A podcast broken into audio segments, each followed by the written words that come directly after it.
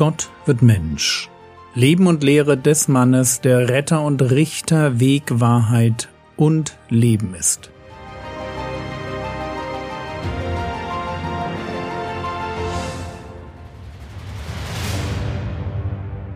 Episode 238 Die goldene Regel Gebet als Lebensstil Das war in der letzten Episode unser Thema. Gebet als Ausdruck einer Beziehung, die es darauf anlegt, in einer nichtigen Welt das an Segen abzugreifen, was möglich ist. Zu diesem Thema noch ein doppelter Nachschlag. Erstens. Bei allem Beten und Bitten wird diese Welt nicht zum Paradies. Als Menschen neigen wir dazu, das Thema Gebet in den falschen Hals zu bekommen. So, als hätten wir mit dem Bitten Gott in der Hand, weil der ja als guter Vater nun verpflichtet ist, uns zu beschenken. Vorsicht, wenn dieser Gedanke sich in uns breit macht.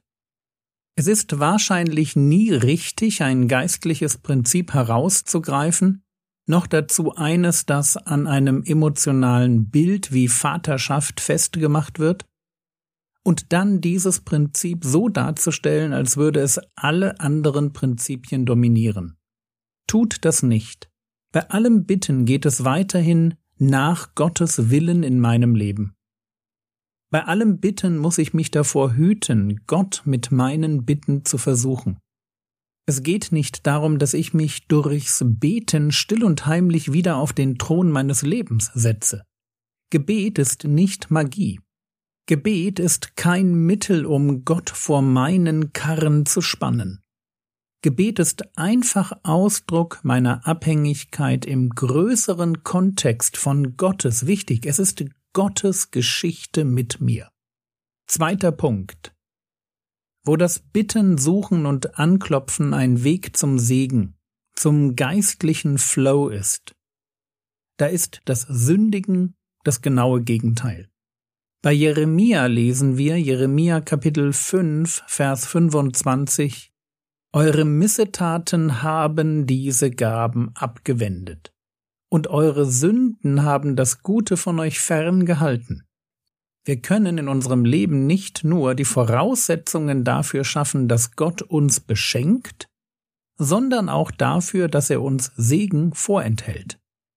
Eure Sünden haben das Gute von euch ferngehalten. Sünde unterbricht den geistlichen Flow. Sie trennt von Gott. Sie lässt meine Gebete ins Leere laufen. So viel zu dem Thema der letzten Episode. Gehen wir weiter. Wir haben hoffentlich noch im Ohr, wie der Herr Jesus sich gegen die Pharisäer und Schriftgelehrten wendet, beziehungsweise ihre Auslegung der Gebote kritisiert.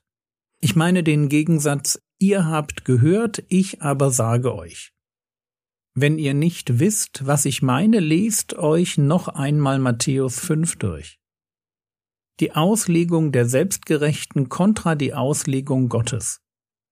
Wie mehrfach betont ist nicht das mosaische Gesetz das Problem, sondern was Menschen daraus machen. Wenn man sich die Auslegung Jesu zu den Gesetzen anhört, dann könnte der Gedanke aufkommen, puh, das ist ganz schön kompliziert. Wie kommt man denn auf so eine Auslegung? Oder man könnte sich fragen, wie das hermeneutische Prinzip hinter der Herangehensweise an die Gebote des Alten Testaments aussieht. Und genau das zeigt uns der Herr Jesus jetzt. Matthäus Kapitel 7, Vers 12. Alles nun, was ihr wollt, dass euch die Menschen tun sollen, das tut ihr ihnen auch. Denn darin besteht das Gesetz und die Propheten. Ein geniales Prinzip. In seiner negativen Form findet man es häufiger in der Literatur und als Sprichwort. Was du nicht willst, dass man dir tu, das füg auch keinem anderen zu. Wenn du weitere Beispiele suchst, findest du sie bei Wikipedia unter dem Stichwort goldene Regel. Link ist im Skript. Wie schon gesagt, bekannt ist die negative Form des Sprichwortes. Was du nicht willst, dass man dir tu, das füge auch keinem anderen zu. Ich will nicht belogen werden, also lüge ich niemanden an. Und in dieser Richtung wurde auch im Judentum gedacht. So heißt es zum Beispiel in dem apokryphen Buch Tobit, Tobit 4, Vers 15, Was du selbst nicht erleiden möchtest, das füg auch keinem anderen zu. Aber Vorsicht! Jesus formuliert anders. Es kann sein, dass Jesus der Erste ist, der die positive Formulierung dieses Prinzips zum Leitmotiv eines Lebens erhebt. Es ist jedenfalls sehr schwer in der Literatur vor Jesus jemanden zu finden, der formuliert hat, alles nun, was ihr wollt, dass euch die Menschen tun sollen, das tut ihr ihnen auch. Ich soll Menschen das tun, was ich mir für mich selbst wünschen würde. Und natürlich schließt die positive Formulierung auch alle Bereiche ein, die mit der negativen Formulierung abgedeckt werden. Geht halt nur darüber hinaus. Statt zu sagen, ich will nicht belogen werden, also lüge ich nicht, formuliere ich jetzt, ich will die Wahrheit hören. Also spreche ich die Wahrheit. Damit ist natürlich das Lügen abgedeckt. Allerdings geht die positive Formulierung über das Nicht-Lügen hinaus, weil ich selbst mir ja für mich mehr wünsche, als nur nicht belogen zu werden. Ich möchte gern, dass Menschen so mit mir reden, dass ich weiß, woran ich bin. Die ganze Wahrheit. Keine Halbwahrheiten, die man gerade noch als Nicht-Lügen durchgehen lassen könnte. Ich will alle Fakten kennen möchte, dass Menschen ganz ehrlich sind und so reden, dass ich weiß, ich kann ihnen wirklich vertrauen. Und wenn ich weiß, was ich mir für mich wünsche, welche Qualität von Aufrichtigkeit in puncto Sprache ich gerne hätte, dann habe ich den Maßstab gefunden, an dem ich meinen Umgang mit anderen Menschen zu messen habe. Matthäus Kapitel 7 Vers 12 alles nun, was ihr wollt, dass euch die Menschen tun sollen, das tut ihr ihnen auch. Denn darin besteht das Gesetz und die Propheten. Und mit Matthäus Kapitel 7 Vers 12 haben wir das Prinzip entdeckt, mit dem wir als Christen an die moralischen Gesetze des Alten Testaments herangehen sollen. Wenn da steht, du sollst nicht lügen oder deine Eltern ehren oder irgendein anderes Gebot, Denk nach. Wie würde ich mir das wünschen? Werde ganz praktisch. Als Menschen wissen wir ganz genau, wie ein liebevoller Umgang miteinander aussehen müsste. Wir wissen es, weil wir selbst lieb behandelt werden wollen.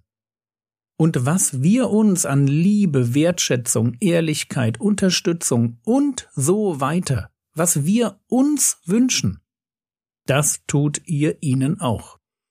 Und wenn ich das tue, dann sind die moralischen Gebote des alten Bundes für mich kein Problem.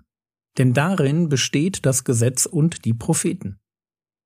Die Formulierung Gesetz und Propheten steht für das Alte Testament. Gottes Gebote zeigen uns auf, was richtig und falsch ist. Sie sind heilige Wegweiser, die uns helfen, das Gute und das Böse zu erkennen. Und wenn es darum geht, sie in die Tat umzusetzen, dann lautet das Prinzip für die Umsetzung Denk nach, was du dir wünschen würdest. Was müsste jemand tun, damit du dich geliebt fühlst? Und genau das ist, was Gott sich von uns wünscht. Dass wir anderen geben, was wir uns für uns wünschen. Dass wir lieben, wie wir selbst geliebt werden wollen.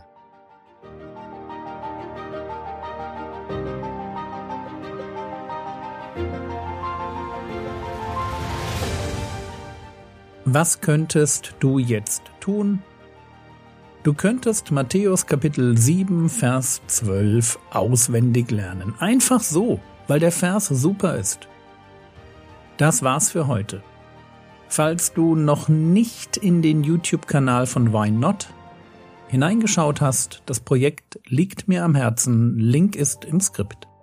Der Herr segne dich, erfahre seine Gnade und lebe in seinem Frieden. Amen.